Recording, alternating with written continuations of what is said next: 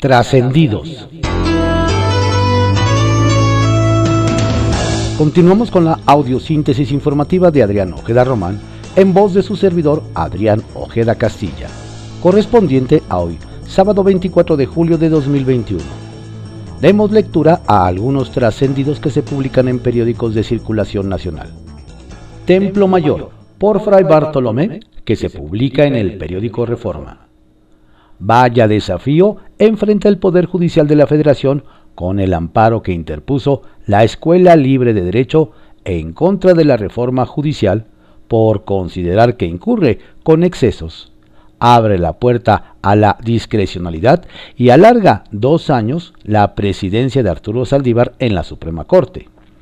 Y es que, sin importar quién decida sobre ese asunto, absolutamente todos los titulares de todos los juzgados federales son juez y parte en el tema pues esa reforma les atañe de manera directa a ellos y a su trabajo. Si en materia de corrupción la gran pregunta siempre es ¿y quién fiscaliza al fiscalizador? En este caso se abre una interrogante aún más profunda.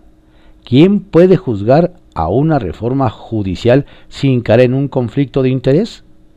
Para colmo, si el juez, si el juez concede el amparo, quedará mal con su superior, el ministro Saldívar pero si decide no otorgarlo, con quien quedaría mal sería con sus colegas, por lo que seguramente acabará como el cuetero. Si truena mal y si no truena, peor.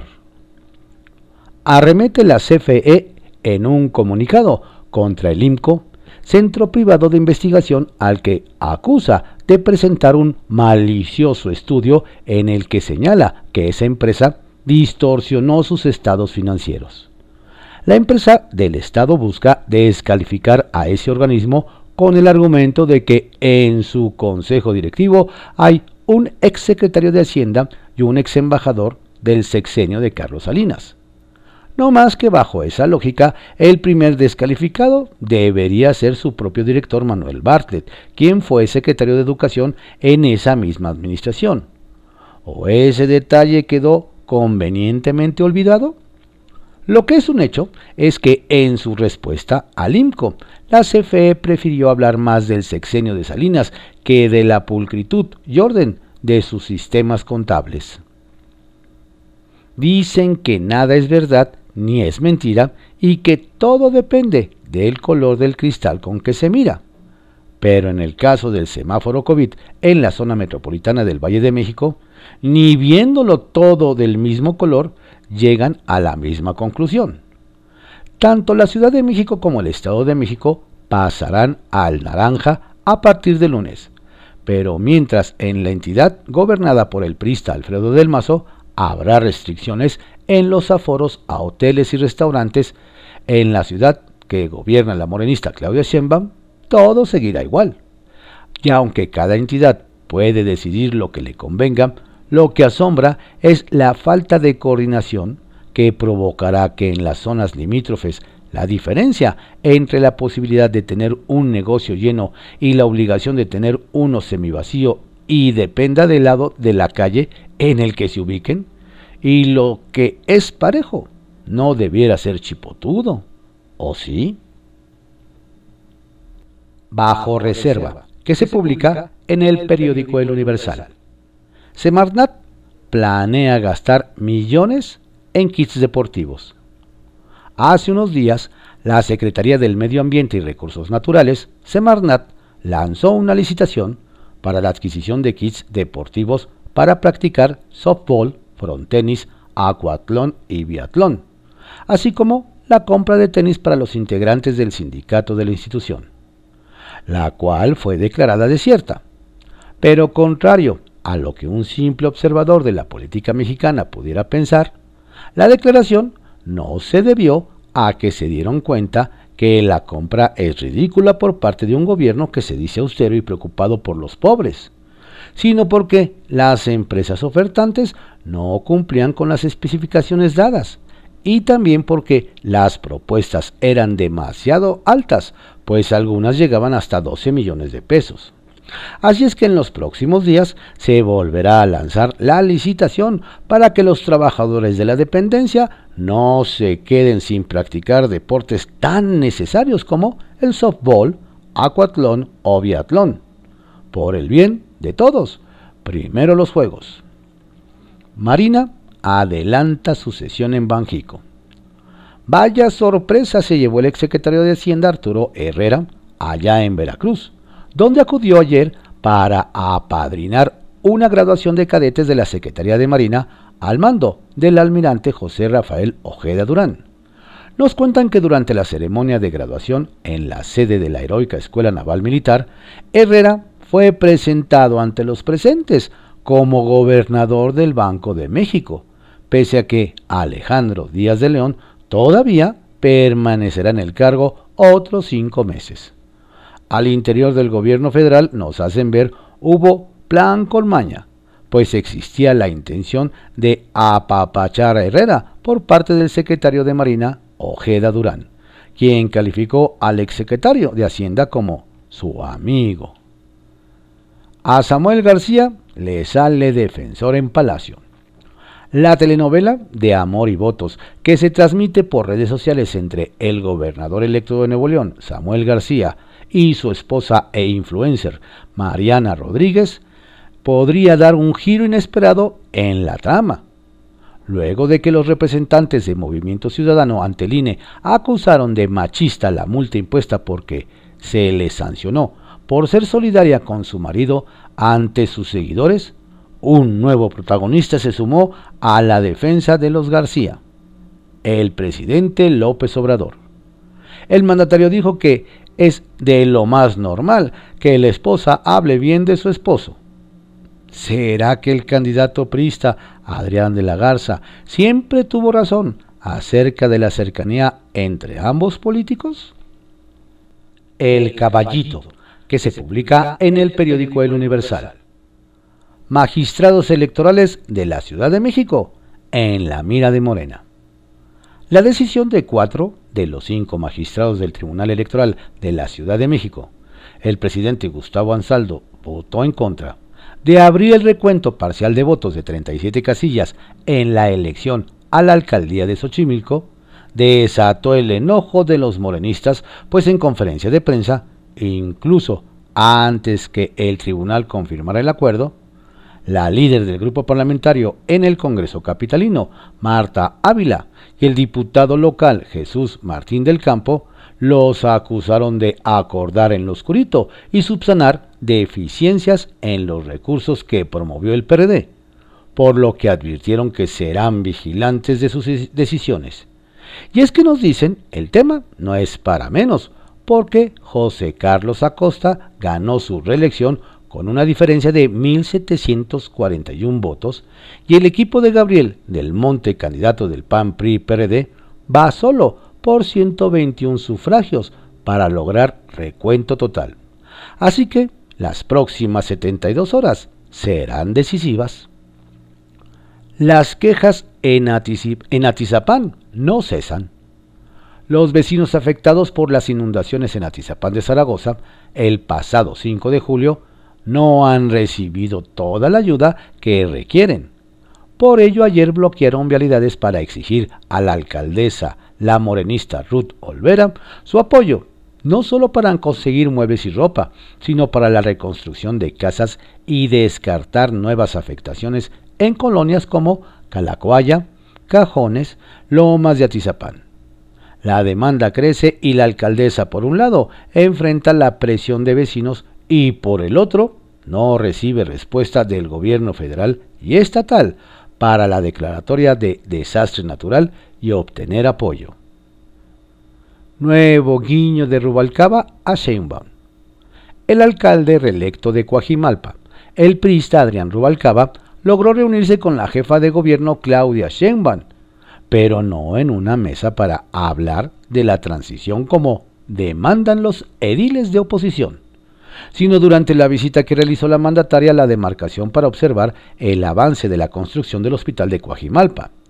Pero fue en la entrega de viviendas del INVI donde don Adrián agasajó a doña Claudia, con un pastel y los asistentes le cantaron las mañanitas, aunque su cumpleaños fue hace un mes.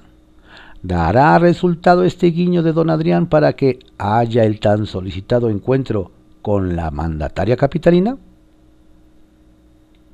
Kiosco, que se publica en el periódico El Universal. Arman Show por sanción a campaña de don Samuel. Quien está que no la calienta ni el sol en Nuevo León, nos platican, es la influencer Mariana Rodríguez Cantú, esposa del gobernador electo Samuel García Sepúlveda de MC por la sanción que el INE les impuso por la campaña a la gobernatura. Nos detallan que doña Mariana está que echa chispas porque insiste en que ella apoyó a su marido en su papel de consorte. Y ni modo de cobrarle por las porras, ya alegó que lo hizo en tiempos reglamentarios y negó que esté dada de alta como persona física con actividad empresarial, como la acusa INE, por lo que pidió a los consejeros respeto. Las mujeres no somos un accesorio. Ya de pilón interpuso una queja por violencia política de género ante la CNDH y la Comisión Estatal de Derechos Humanos. Y nos dicen, el pleito va para largo. Huele a confinamiento. Quienes sienten pasos en la azotea en Michoacán nos comparten son los comerciantes establecidos y empresarios, luego de que el Consejo Estatal de Salud dejó entrever que, ante el aumento en los contagios de COVID-19 por la presencia de la variante Delta, analiza un nuevo periodo de confinamiento lo que representaría el cierre de comercios, además de que se podría aplazar el regreso a clases que se tenía contemplado para el 30 de agosto. Nos relatan que el gobernador Silvano Aureoles, conejo del PRD, casi casi imploró a la población que respete las medidas sanitarias y recordó que en lo que resta de julio y para el mes de agosto, el aforo máximo permitido en los espacios públicos es de 50% pero al parecer en los municipios no hay tanto eco. Ups. ¿Por qué se fue el párroco? En Chiapas nos cuentan que más de una ceja se quedó levantada luego de que fue anunciada la salida del sacerdote Marcelo Pérez Pérez de la parroquia de Simojovel a 15 días de cumplir 10 años al frente de la iglesia. Nos explican que el cambio de don Marcelo pasaría desapercibido si no es porque el párroco ha sido constante en denunciar la violencia de grupos armados en Chenaló, Panteló y Simojovel. Ya hace poco, organizaciones civiles indicaron su preocupación por su seguridad personal, pues la reciente situación con el surgimiento del grupo armado, el Machete, ha levantado polvo en la zona y hasta a don Marcelo lo han señalado de estar detrás de esta organización. Turbio el ambiente. Unanimidad al menos una vez. Desde Sinaloa nos comentan que el tema que lleva los reflectores es el regreso a clases para el próximo ciclo escolar, pues ahora, con el semáforo epidemiológico en rojo, no es viable para los chicos. Nos platican que en el Congreso local el tema dejó a varios con la boca abierta porque logró unanimidad entre las diferentes bancadas en la postura de pausar el regreso a las aulas, pues además de que los contagios están subiendo y serían un riesgo para los alumnos y maestros, también es un hecho que las condiciones de los planteles no son las mejores, ya que decenas de escuelas están deterioradas y fueron saqueadas, por lo que para todos es mejor dejar la discusión para los que se estrenen en la administración. A ver si sigue la unanimidad. Trascendió, que se publica en el periódico Milenio.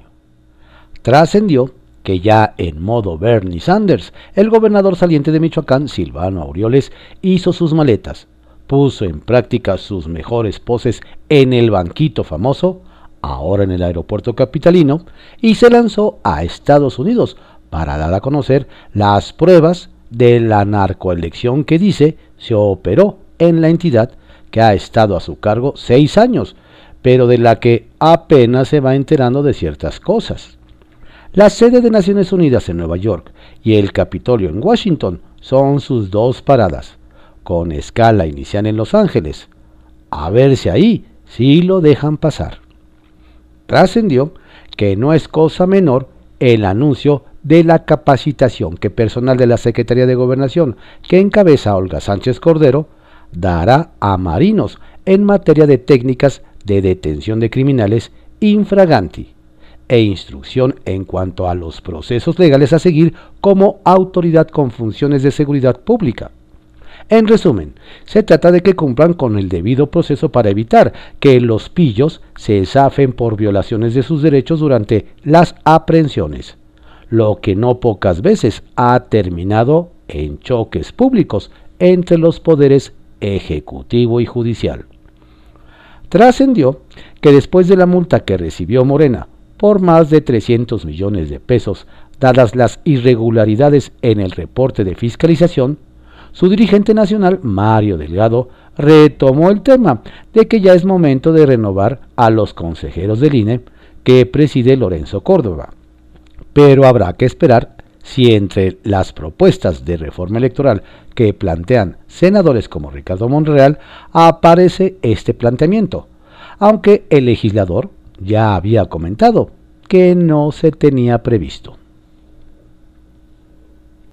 ABC dice que se publique en el periódico La Prensa.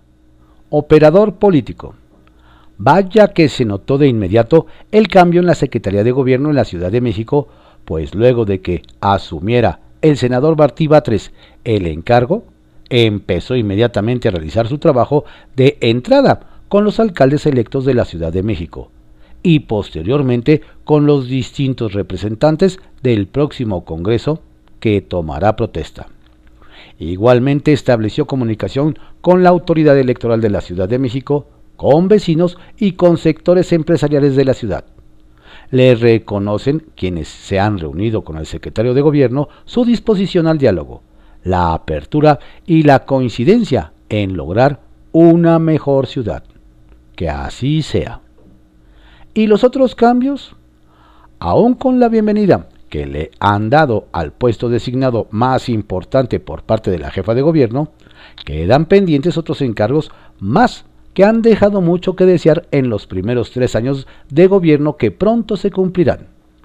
Tan solo le ponemos un ejemplo. Además del recién nombrado Martí Batres y del jefe de la Policía Capitalina, Omar García Harfush, ¿conoce a alguien más del gabinete de Claudia Sheinbaum? Y sucede que secretarías que deberían de ser determinantes, como la de movilidad, los programas sociales, la participación ciudadana, la comunicación, entre otros, son inoperantes y con titulares que han pasado de noche en este gobierno. Y dicen quienes lo conocen al interior del gobierno, lucen por su prepotencia y altanería, presumiendo ser científicos o académicos y amigos de años de la doctora Claudia Sheinbaum. Y bueno, si ahí siguen, debe ser por algo, porque por resultados no más, no. Naranja, naranja. A partir de este lunes 26 de julio, tome nota, porque la Ciudad de México y el Estado de México retroceden a semáforo naranja. Esto por la tercera ola que está nuevamente generando pavor entre la población mexicana. Así que al tiro porque entre las medidas a tomar está la reducción de aforos, aunque se descarte el cierre de negocios. La mejor recomendación, vacúnese, cuide a los suyos y ya lo sabe, cubre bocas bien puesto en nariz y boca, sana distancia y lavado de manos. Sacapuntas, que se publica en El Heraldo de México. Saldívar firme. Va de frente y no se quita el presidente de la Suprema Corte, Arturo Saldívar con la transformación del Poder Judicial para que sea más honesto y cercano a la gente. A través de un mensaje difundido en redes sociales, advirtió que a pesar de las resistencias, seguirá adelante con el saneamiento de la institución hasta que la justicia se haga costumbre. Así. Sin acuerdos, sin solución a corto plazo, quedó el diferendo entre los gobiernos de México y Estados Unidos por el tema de las reglas de valor en la fabricación de automóviles, incluidas en el TEMEC.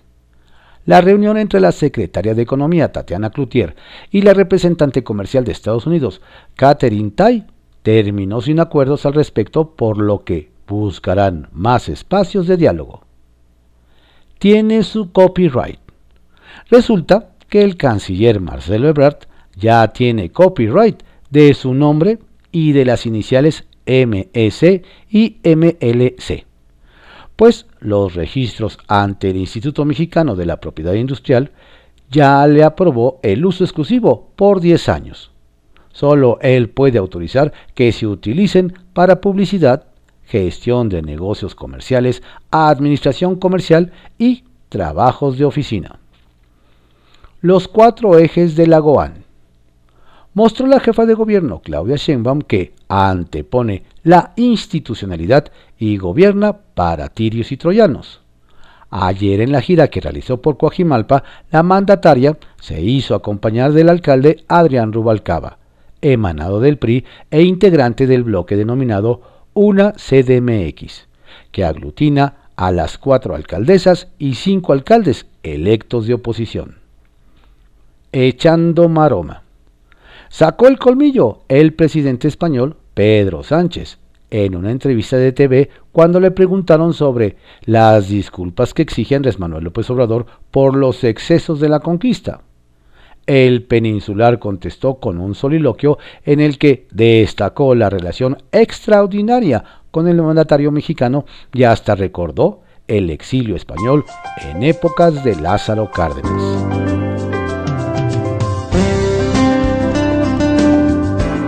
Estos fueron algunos trascendidos que se publican en periódicos de circulación nacional en la audiosíntesis informativa de Adrián Ojeda Román, correspondiente a hoy, sábado 24 de julio de 2021. Tenga usted un excelente día, por favor, cuídese mucho, cuide a su familia, cuide a los suyos. La pandemia sigue, no baje la guardia. Tenga usted un estupendo sábado. Saludos de su servidor, Adrián Ojeda Castilla.